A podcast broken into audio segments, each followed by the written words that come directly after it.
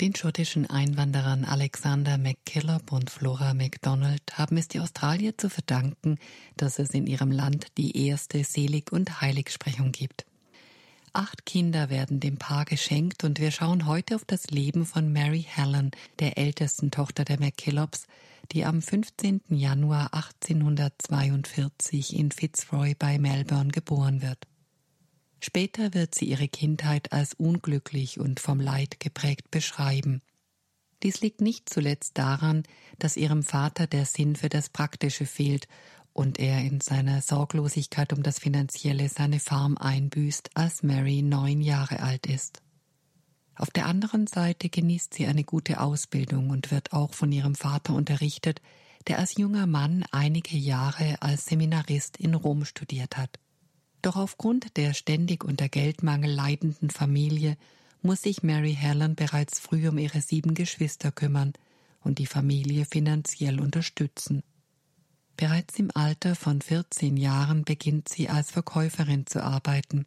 Mit 16 verlässt sie ihr Zuhause und beginnt in Penola als Gouvernante zu arbeiten.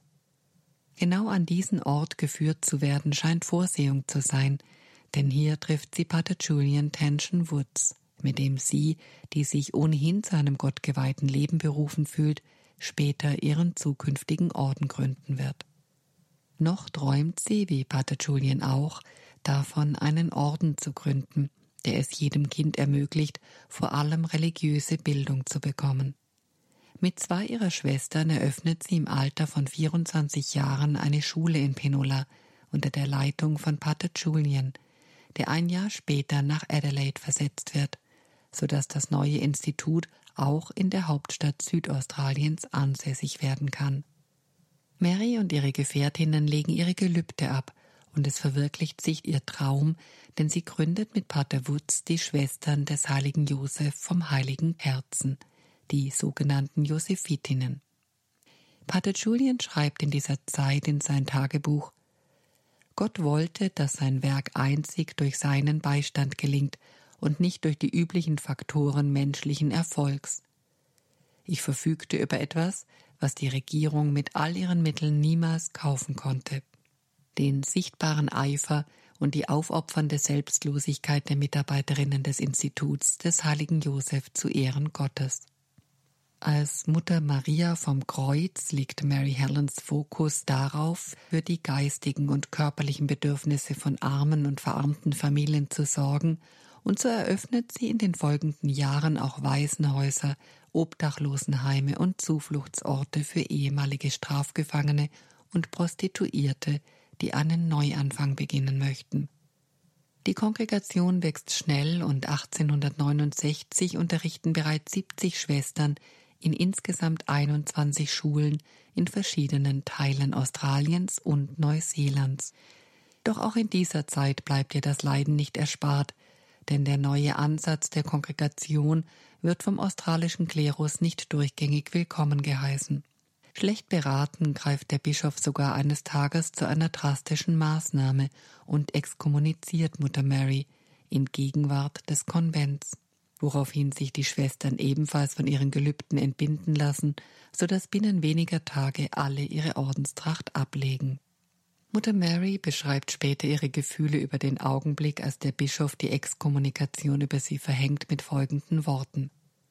Ich empfand so viel Liebe, eine Art Ehrfurcht vor dem Urteil, das mit solchem Impetus gegen mich verkündet wurde. Ich weiß nicht, wie ich das Gefühl beschreiben soll, aber ich war durch und durch glücklich und ich fühlte mich Gott näher denn je. Dieses Gefühl der stillen, friedlichen Gegenwart Gottes werde ich niemals vergessen. Sie macht sich keine Illusionen über die Zukunft und sagt, mein Weg wird immer der Weg des Kreuzes sein. Ich will es nicht anders. Und ich liebe und lobe den sanften Willen, der mir meine Ration zuteilt. Es ist mir unmöglich, etwas anderes zu wollen. Nur sechs Monate später erkennt der Bischof seinen Fehler und er macht die Exkommunikation rückgängig. Mutter Mary reist im folgenden Jahr nach Rom, um die Ordensregel päpstlich approbieren zu lassen. Zwei Jahre bleibt sie dort und lernt zahlreiche Schulen und deren neueste Unterrichtsmethoden kennen. Ermutigt von Papst Pius IX. kehrt sie 1875 mit einer deutlich abgeänderten Ordensregel nach Australien zurück. Doch die Schwierigkeiten in ihrem Heimatland gehen weiter. Der neue Bischof von Adelaide, der seinerzeit ein großer Unterstützer der Schwestern war, verweist sie aus der Stadt, denn er ist wie viele andere australische Bischöfe verärgert darüber, dass das Institut der Schwestern des heiligen Josef als Kongregation nach päpstlichem Recht anerkannt ist und damit die Leitung nicht der Hoheit der Diözesanbischöfe untersteht. In Sydney hingegen ist Mutter Mary willkommen und nach einiger Zeit der Geduld bestätigt die römische Kongregation für die Verbreitung des Glaubens die zentrale Leitung des Instituts des heiligen Josef und die Verlegung des Mutterhauses nach Sydney. In dieser Zeit des Leids bleibt Mutter Mary wie viele andere Heilige in der Liebe und besinnt sich auf die Worte des heiligen Paulus. Wir wissen aber, dass denen, die Gott lieben, alles zum Guten gereicht. So erfüllt sich auch, was sie ihren Schwestern bereits in der Phase des Leidens geschrieben hat.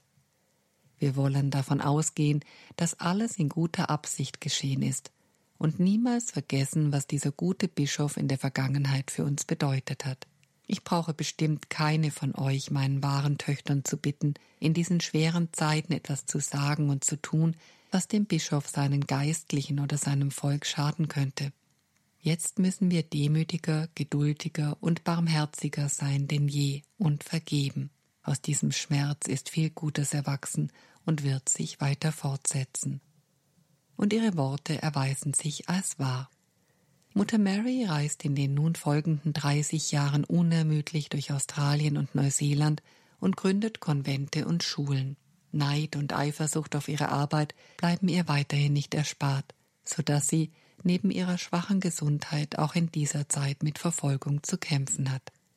Nach einem Schlaganfall im Jahr 1902 lassen ihre Kräfte nach doch sieben Jahre später tippt sie kurz vor ihrem Tod auf einer Schreibmaschine die Worte Welche Schwierigkeiten auch immer vor euch stehen mögen, nehmt sie fröhlich an und erinnert euch daran, wem ihr euch zu folgen bemüht. Habt keine Angst, liebt einander und lasst die Nächstenliebe die Führerin in eurem ganzen Leben sein.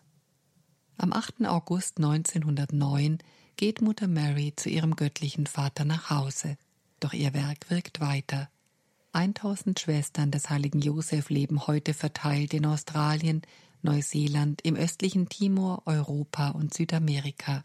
Am 17. Oktober 2010 wird Mutter Mary vom Kreuz von Papst Benedikt XVI. heilig gesprochen und ist heute die erste Heilige ihres Kontinents.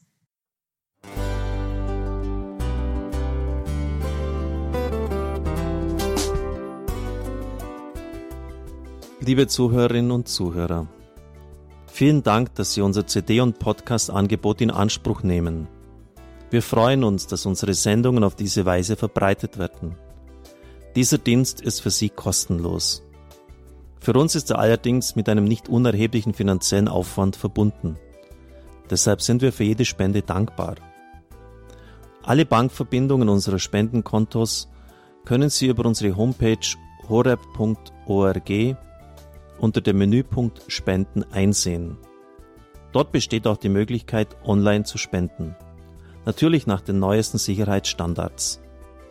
Sie können diese Informationen auch bei unserem Hörerservice unter der Telefonnummer 08328 921 110 erfragen. Ich wiederhole die Rufnummer 08328 921 110. Vergelt's Gott für Ihre Unterstützung. Ihr Pfarrer Kocher.